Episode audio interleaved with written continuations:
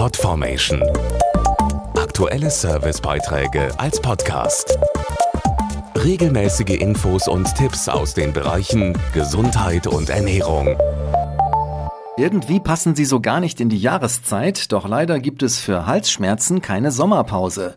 Viele sind davon betroffen, wie jetzt eine aktuelle Umfrage zeigt, und empfinden das als viel nerviger als im kalten Winter. Doch woher kommt das sommerliche Halsweh eigentlich und was kann man dagegen tun? Ein großer Temperaturunterschied durch Klimaanlagen im Büro und Auto, langes Schwimmen im kühlen Wasser oder abends ohne Jacke draußen sitzen und schon können sich die Halsschmerzen melden. Dazu die Apothekerin Claudia Berger. Halsschmerzen sind unangenehm und meist Vorboten einer Erkältung. Antibiotika machen keinen Sinn, da sie ja nicht gegen Viren wirken, die fast immer Auslöser der Halsschmerzen sind. Hier bieten sich zur effektiven Behandlung der Symptome besser entzündungshemmende Wirkstoffe als Lutschtabletten oder Sprays an.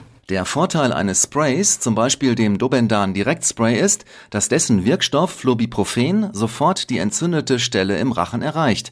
Dies geschieht mit einem speziellen Sprühkopf. Also viele Patienten denken, dass Sprays den Wirkstoff zu sehr verteilen. Das Flubiprofen-Spray ermöglicht aber ein gezieltes Aufsprühen direkt auf die schmerzenden Stellen im Rachen. So werden Schmerzen und Schluckbeschwerden innerhalb von etwa fünf Minuten gelindert und das ohne ein lokales Betäubungsmittel.